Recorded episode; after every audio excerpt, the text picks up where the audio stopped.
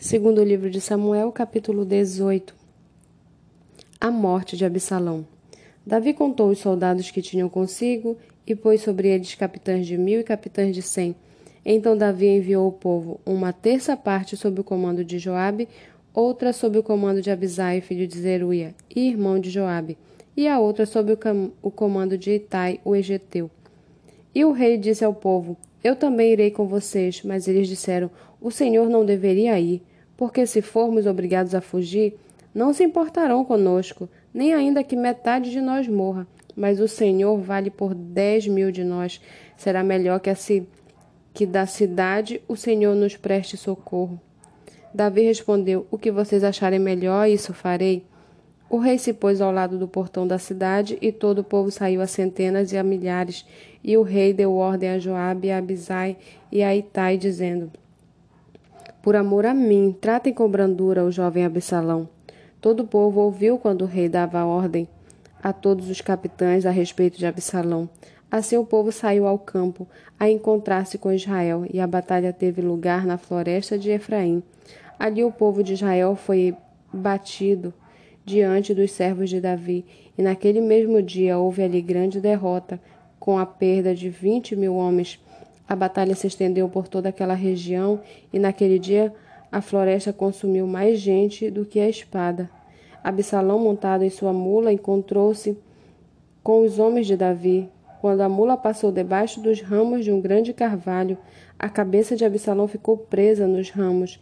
Ele ficou pendurado entre o céu e a terra, enquanto a mula que ele montava passou adiante. Um homem viu isso e foi dizer a Joabe: eu vi Absalão pendurado no carvalho, então Joabe disse ao homem que lhe trouxe a notícia: O que? Você viu? E por que não abateu ali mesmo, derrubando-o por terra? Eu teria dado a você dez moedas de prata e um cinto. Mas o homem disse a Joabe: Ainda que me pusesse nas mãos mil moedas de prata, não estenderia a mão contra o filho do rei, pois ouvimos muito bem que o rei lhe deu ordem, que deu uma ordem ao Senhor a Abisai e a Itai, dizendo: Poupem o jovem Absalão. Se eu tivesse agido traiçoeiramente contra a vida dele, nada disso poderia ser escondido do rei, e nem mesmo o Senhor me defenderia. Então Joabe disse: Não vou perder mais tempo com você. Joabe pegou três dardos e com ele traspassou o coração de Absalão, enquanto ele ainda estava vivo, pendurado no carvalho.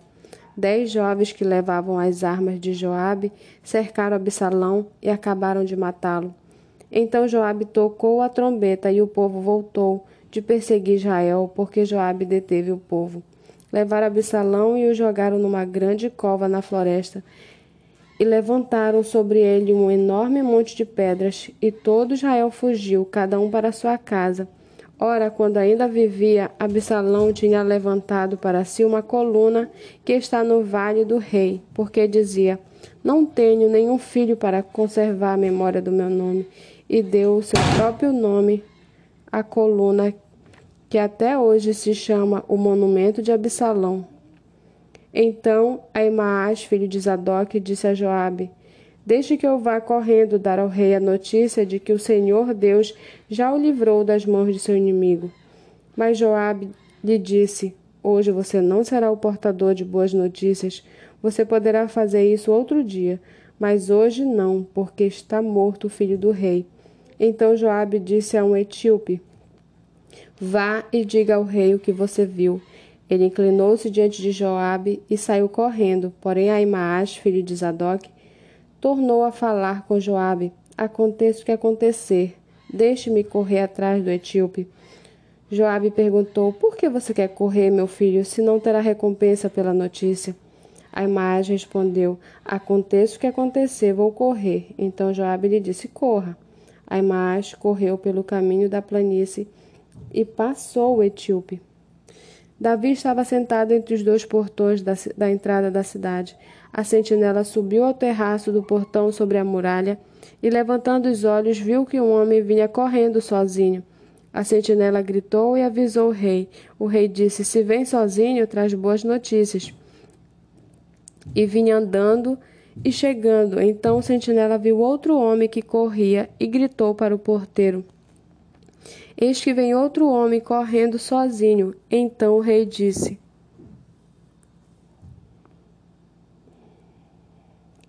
Também esse traz boas notícias. A sentinela continuou: Vejo o jeito de correr do primeiro. Parece ser o jeito de correr de Aimaas, filho de Zadok. Então o rei disse: Este homem é de bem e trará boas notícias. Aimaas gritou e disse ao rei: Paz. Inclinou-se diante do rei com o rosto em terra e disse: Bendito seja o Senhor seu Deus, que nos entregou os homens que levaram a mão contra o rei, meu senhor. Então o rei perguntou: Vai bem o jovem Absalão? Aimaas respondeu: Vi um grande alvoroço quando Joabe enviou este seu servo ao rei, porém não sei o que era. O rei disse: Fique ali ao lado e espere.